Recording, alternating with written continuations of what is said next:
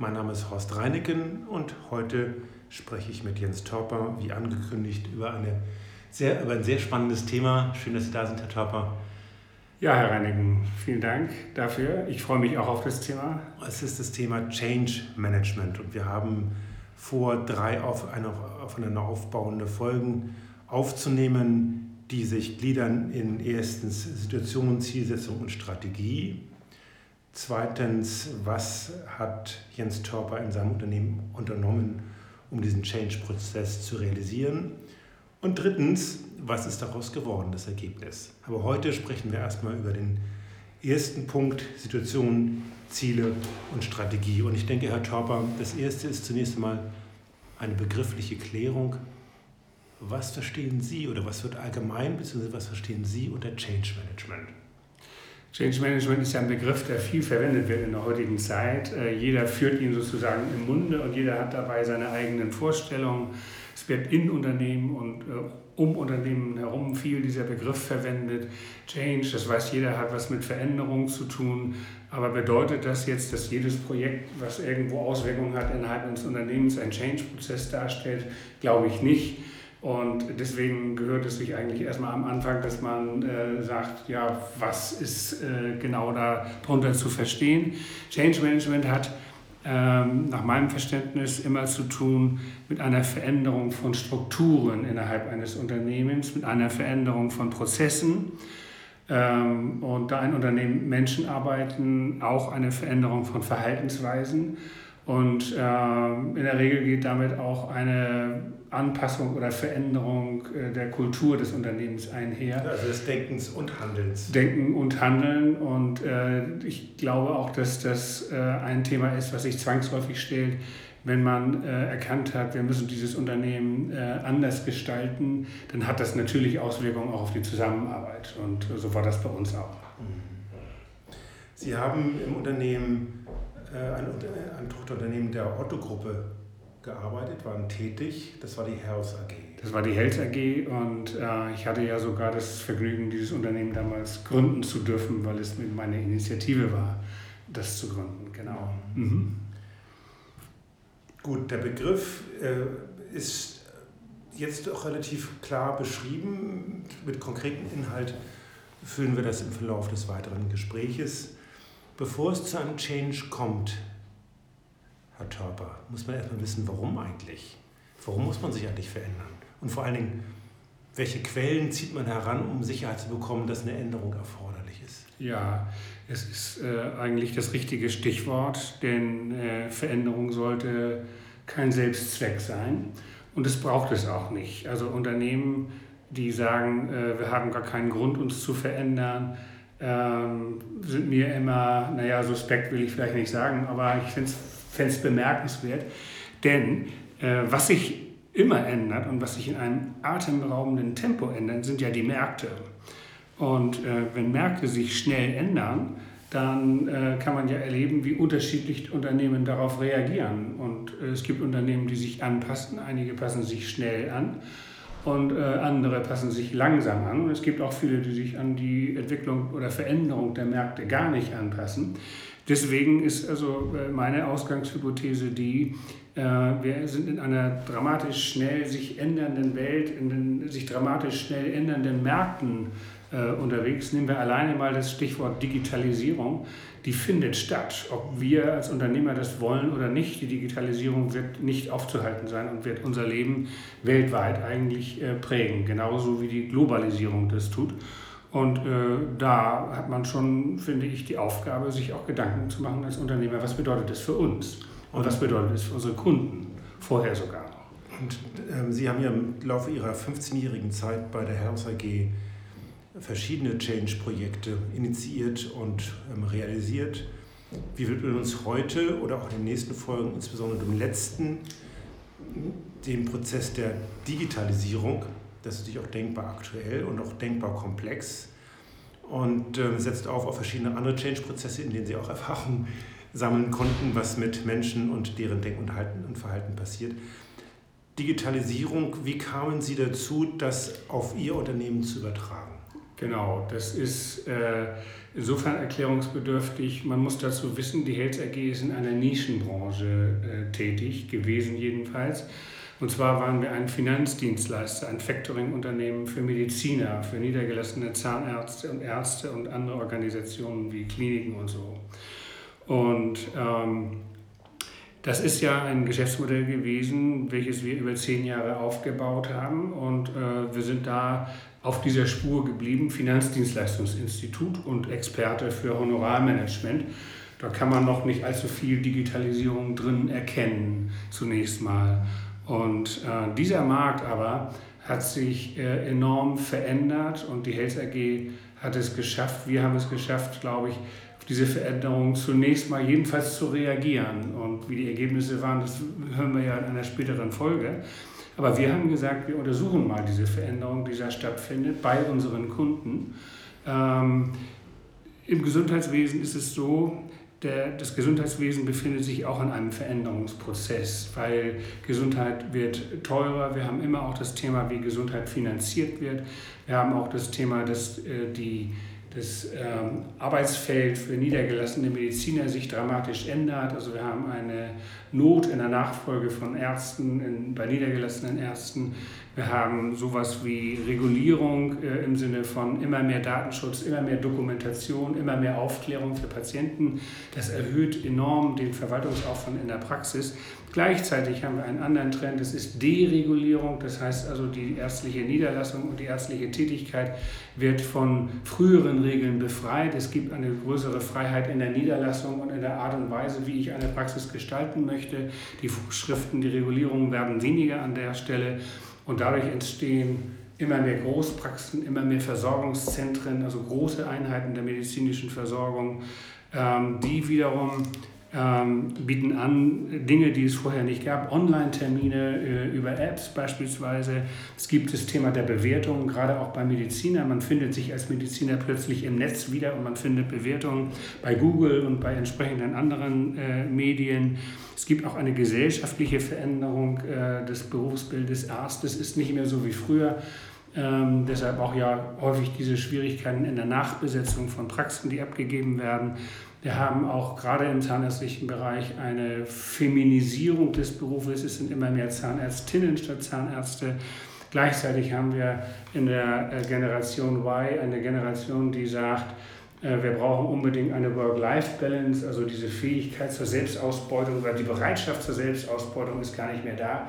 Also ein junger Arzt äh, ist heute, wenn er 30 Jahre alt ist, nicht ohne weiteres bereit, 12 oder 15 Stunden am Tag zu arbeiten, sondern es wird auf die Life Balance geguckt. Und das sind, das sind ja alles, das sind alles Veränderungen. Rahmen, Rahmenveränderungen, sehr, sehr fundamentale Rahmenveränderungen, die so oder in anderen Ausprägungen auch in anderen Märkten stattfinden. Mhm. Jetzt ist für Sie, Entschuldigung, natürlich von Bedeutung festzustellen, wo stehen wir überhaupt? Wo stehen Sie mit der Herz AG? Welche Assets haben Sie? Welche, welche Funde haben Sie, auf die Sie in der Zukunft aufbauen können? Und da haben Sie im Vorgespräch auch erwähnt, dass Sie zwei unterschiedliche Analysetools eingesetzt haben, um erstmal eine werthaltige Aussage zu bekommen. Gibt es eigentlich überhaupt was zu verändern? Haben wir überhaupt Substanz im Unternehmen? Genau. Die Frage haben sich sicherlich viele gestellt, weil äh, die anderen Factoring- und, und Honorarmanagementunternehmen, die es natürlich auch gibt, weil es ist ja eine etablierte Branche, äh, haben bis heute äh, gefunden, dass sie sich nicht verändern müssen und haben auch nichts gemacht. Das heißt also, die Produkte sind gleich geblieben, der Service ist der gleiche geblieben und die Unternehmen äh, sind immer noch so, wie sie vor 20 Jahren oder vor 25 Jahren auch waren. Und äh, das liegt daran, Menschen wollen an dem Bestehenden festhalten. Das gilt für Führungskräfte, das gilt für Mitarbeiter und sind eigentlich erst in der Krise bereit, sich zu verändern. Also wir bei der Health AG haben ja auch zu den Etablierten gehört und wir hätten auch sagen können, wir machen das jetzt nicht weil wir keine Existenznot äh, hatten.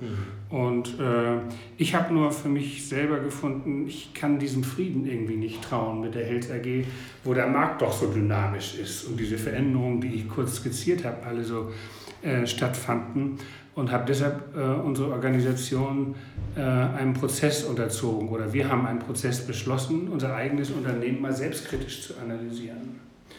Und äh, da haben wir zwei Verfahren ein, äh, angewendet. Das eine ist, man kann sagen, wir haben getestet oder haben mal äh, analysiert, äh, wie werthaltig sind eigentlich die Assets, die die Health AG ausmachen. Und können wir damit uns eigentlich auf Dauer auch behaupten.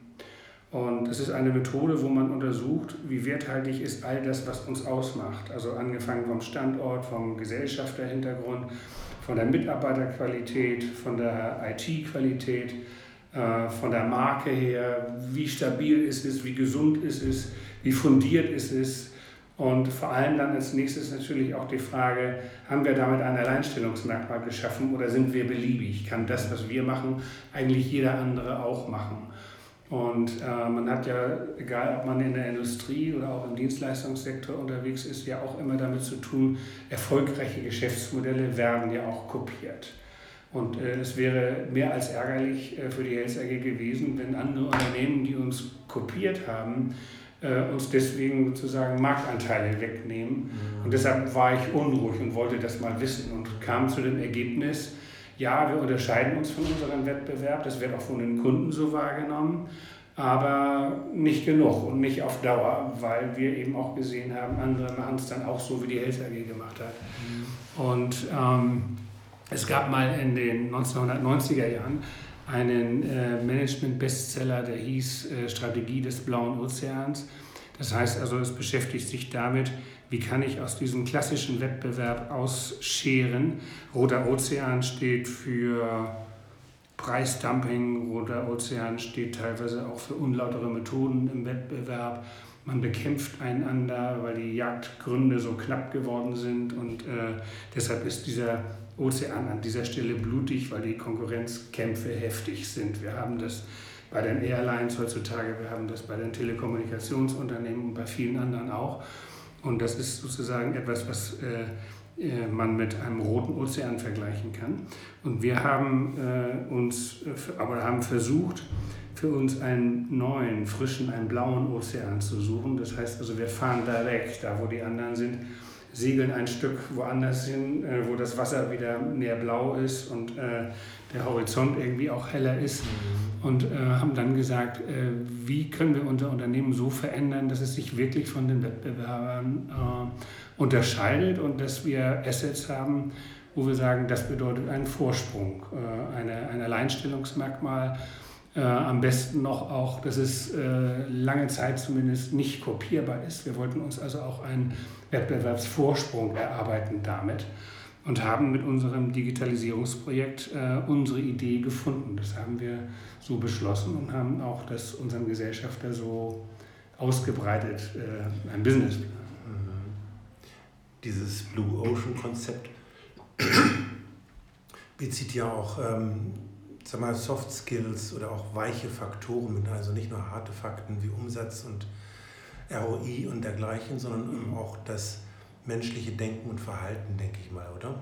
Ja, und, und äh, äh, ich glaube, das ist auch etwas, wo dann, wenn man das richtig macht, man muss natürlich analysieren, auf welche Faktoren äh, kommt es an und äh, äh, auf welche Faktoren achtet eigentlich der Kunde. Und ähm, einer dieser Punkte, der für uns immer wichtig war, ist, wie groß ist unsere Kundennähe.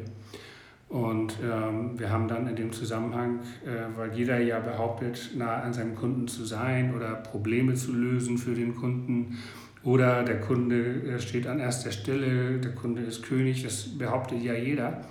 Aber die Frage ist, ähm, wie man damit wirklich ernst machen kann und wie man das auch glaubhaft eigentlich äh, für die Kunden glaubhaft, nämlich als Performance zeigen kann. Und wir sind selbstkritisch zu dem Ergebnis gekommen, man kann das noch steigern, man kann den Kunden noch näher sein, als die Health AG es vorher war. Gibt es dann eine bestimmte Kennziffer oder ein bestimmtes Tool, mit dem Sie ähm, Blue Ocean, okay, aber da gibt es wahrscheinlich weitere Kriterien, anhand derer äh, man misst oder bewertet, was, ähm, äh, wie werthaltig die Assets sind. Ja, und zwar äh, sind wir alle wesentlichen Assets, die das Unternehmen äh, hat und braucht, durchgegangen und haben äh, sozusagen äh, Kriterium für Kriterium wirklich selbstkritisch untersucht. Sind das die Faktoren, auf die die äh, Kunden achten, die die haben wollen? Kundennähe ist eins davon.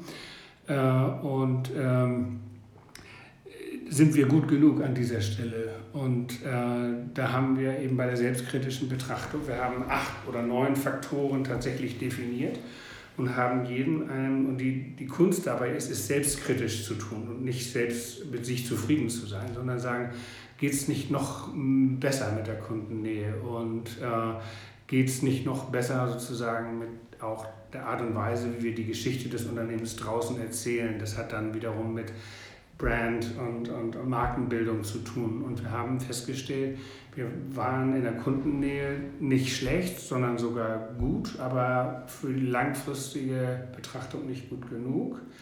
Zweitens haben wir festgestellt, wir sind in, der, in dem ganzen Thema äh, IT und Digitalisierung äh, nicht auf einem Vorsprungsplatz sozusagen, nicht in der Pole Position.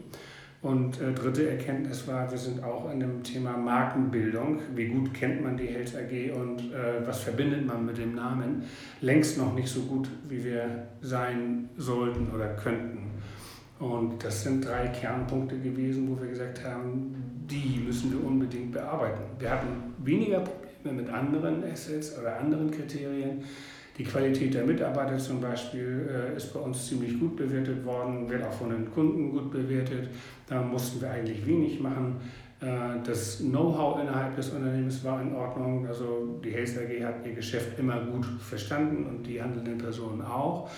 Äh, wir waren gut in dem Thema Vertrieb, wir waren äh, gut in dem Thema Betriebswirtschaft, also auch die ganzen internen Bereiche, wir waren gut aufgestellt äh, in Sachen der, der äh, rechtlichen sozusagen Fundierung dieses Geschäftsmodells ist ja auch immer angreifbar. Sonst ich muss mal nachfragen, Herr Chopper. Das klingt mhm. ja alles sehr komfortabel. Mhm. So, ich bin anscheinend ein bisschen erkältet. Ähm, in einer relativ komfortablen Unternehmens- und Marktsituation. Für den Moment. Für den Moment, richtig. Und Change ähm, passiert ja häufig auch dann, wenn ein Unternehmen feststellt, oh, oh, oh, jetzt gibt es schwere Wetter. Mhm. Wir sind schon in einer, wir haben praktisch den Anschluss verloren und müssen sehr schnell handeln. Das passiert wahrscheinlich in sehr vielen Unternehmen, die plötzlich merken, beim Generationenwechsel oder Managementwechsel, dass da jemand Neues reinkommt und sagt, wo steht ihr eigentlich? Ihr seid ja ganz weit abgeschlagen. Bei Ihnen war es ein bisschen anders, so hört sich das an, dass Sie noch ganz gute Key Factors oder ähm, ja, ganz gute Ratios haben. Allerdings, wie ist das, äh, wie ist das ähm, einzuschätzen bei einem Unternehmen, das wirklich schon den Anschluss verloren hat? Das ist ja dann wirklich wahrscheinlich kritisch, weil dann die Assets, diese werthaltigen Unternehmens, also mal, Dinge, die auch Marktwert sind, ähm, wenn die überwiegend schon negativ bewertet werden von den Kunden, von den Mitarbeitern und so weiter, dann wird es ja deutlich kritischer. Es ist deutlich kritischer und deshalb, äh, das wollte ich unbedingt vermeiden. Und äh, weil, äh, wenn man die Krise erst hat, bevor man reagiert, dann sind die Bedingungen, ähm, das Unternehmen neu zu erfinden, sich neu aufzustellen, äh, um ein vieles schwerer. Also es fängt schon damit an, dass die Stimmung nicht so gut ist in der Krise. Die Stimmung ist nicht so gut mhm. und vor allen Dingen das, was Sie getan haben im Rahmen des Change, das läuft ja parallel zum normalen Daily Business. Ja. ja ist ja nicht so, dass er, okay, jetzt klappt man die Bücher mal zusammen mhm. und machen mal ein halbes Jahr nichts, ja. sondern nur Change. Das geht ja nicht, muss ja alles parallel laufen und ja. mit diesem, mit diesem, erstmal mit der ersten Phase, mit der Analytik, mit der Diagnose, wo stehen wir eigentlich, ähm, tritt ja auch eine, eine Verunsicherung auf. Wie genau. sich das umsetzen lässt, darüber sprechen wir später. Mhm. Aber Sie waren vergleichsweise in einer komfortablen Situation oder anders ausgedrückt, Sie hatten Assets, die bewertbar waren. Mhm. Ja, wir hatten die Assets und deshalb konnten wir äh, auch gegenüber dem Gesellschafter auftreten und sagen, es geht uns gut, aber wir wollen, dass es uns langfristig gut geht und wir wollen sogar, dass es uns langfristig noch besser geht. Diese Diskussion, die konnten wir führen und die war nicht gestört durch eine Krisenstimmung. Ähm, gerade im Konzernumfeld ist es ja so, äh, wenn Konzernunternehmen sich in einer Krise befindet, dann sagt der Gesellschafter schon mal eher, okay, ihr müsst auf der Kostenseite reagieren, ihr müsst Leute abbauen. Wenn es auf der Umsatzseite nicht so gut läuft, dann muss es eben auf der Kostenseite eingespart werden. Was wir aber eigentlich wollten, war ja das Gegenteil. Wir wollten rein investieren. Und es wäre eine schwierige Geschichte gewesen, äh, in der Krise heraus einen Gesellschafter von diesem Konzept zu überzeugen.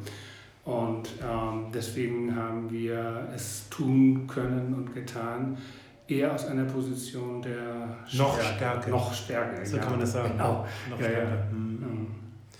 Dann behält der Gesellschafter und die Stakeholder natürlich auch Lust, weil sie die Hoffnung haben, könnte ich mir denken, dass die Kosten, die entstehen, äh, das Investment, kann ja auch dann überwiegend intern finanziert werden und nicht durch neue frische Mittel, durch Kapitalerhöhung oder sonst was.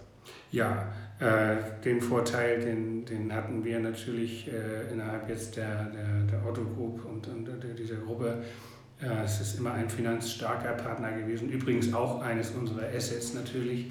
Und ähm, wir haben deswegen, als wir diesen äh, Businessplan äh, vorgestellt haben, wir haben ihn auch bei Otto selbst vorgestellt, äh, das Ganze in dem Umfeld einer ziemlich guten Laune machen können. Mhm und dieser Tenor, so nach dem Motto, ach Mensch, ihr bei der Health AG, so war dann das Feedback, ihr seid ja ganz toll unterwegs, so unter vollen Segeln, und die mhm. Umsätze steigen und die Zahlen Jahr für Jahr und jetzt wollt ihr noch das machen obendrein mit der Digitalisierung und traut ihr euch das zu? Ja, wir trauen es uns zu.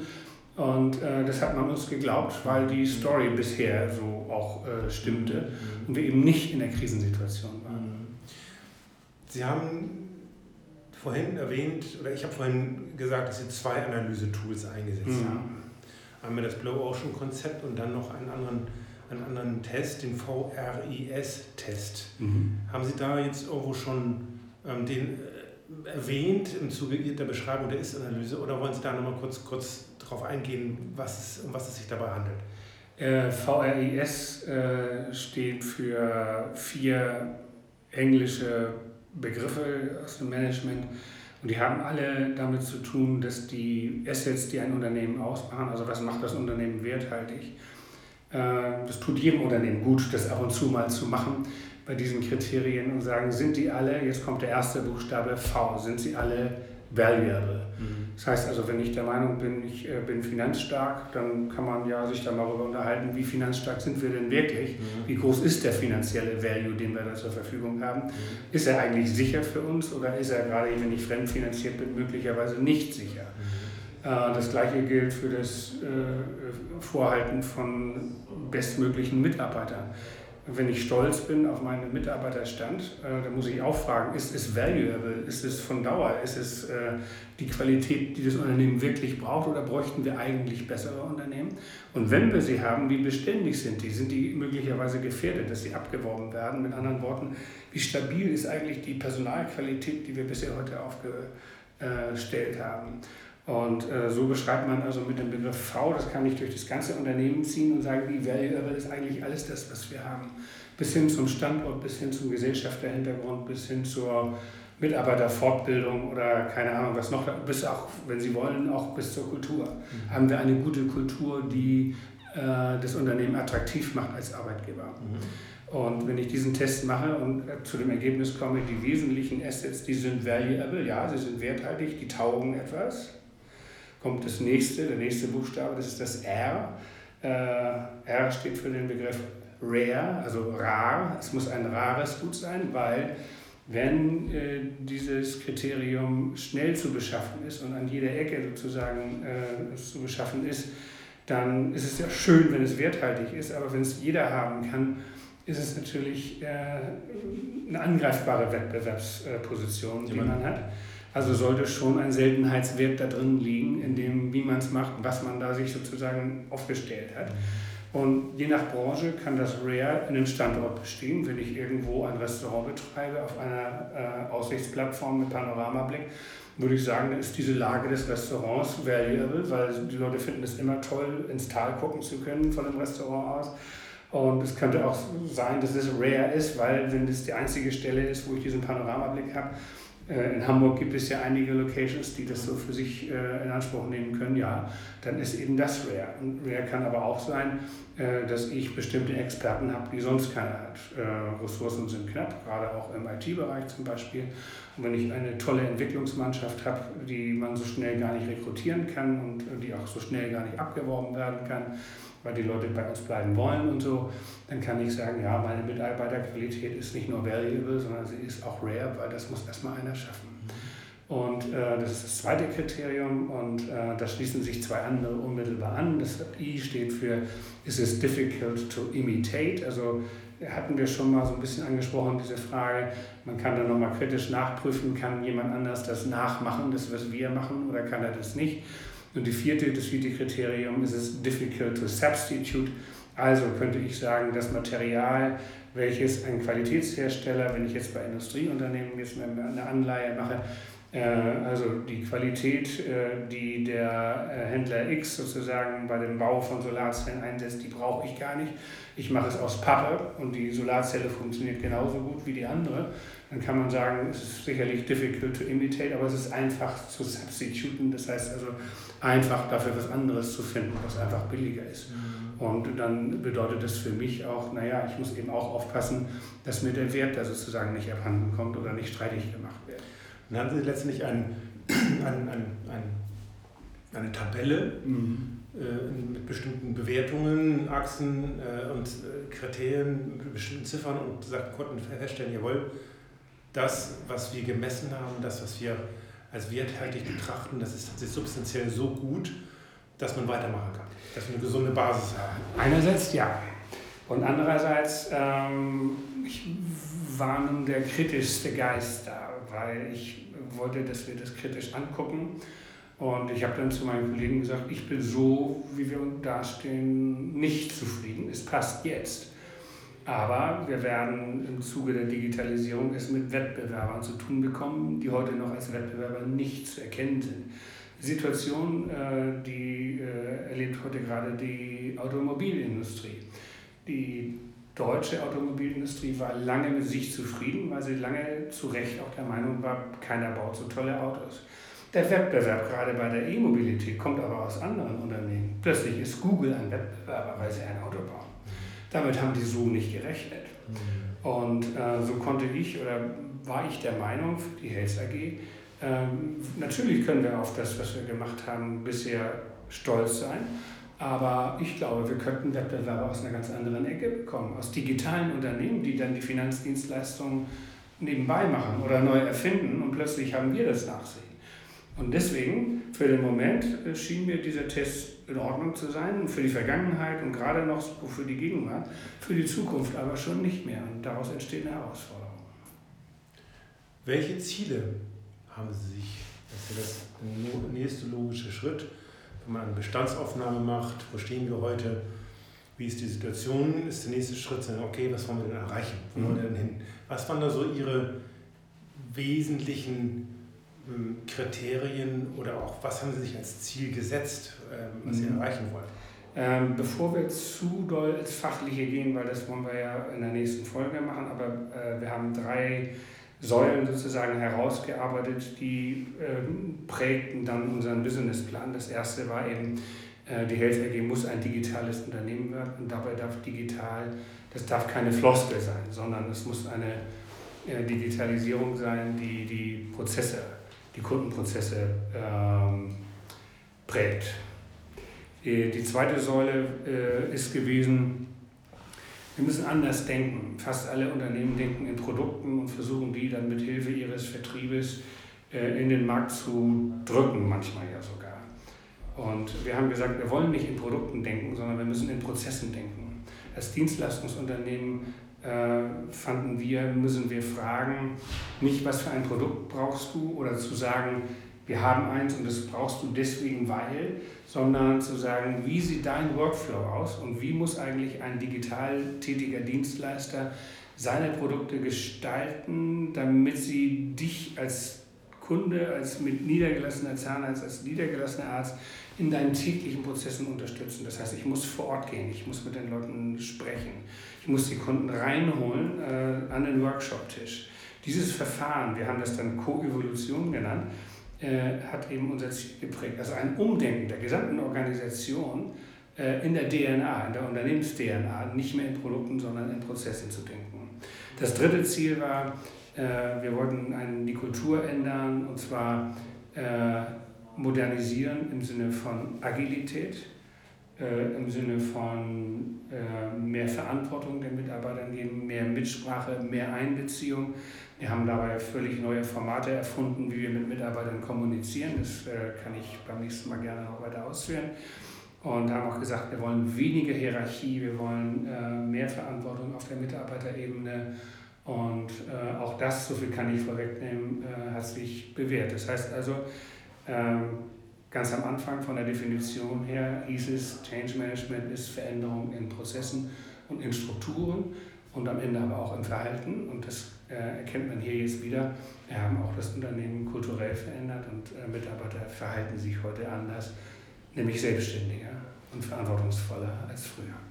Wir sind schon wieder am Zeitlimit, aber das Thema ist natürlich zugegeben sehr komplex.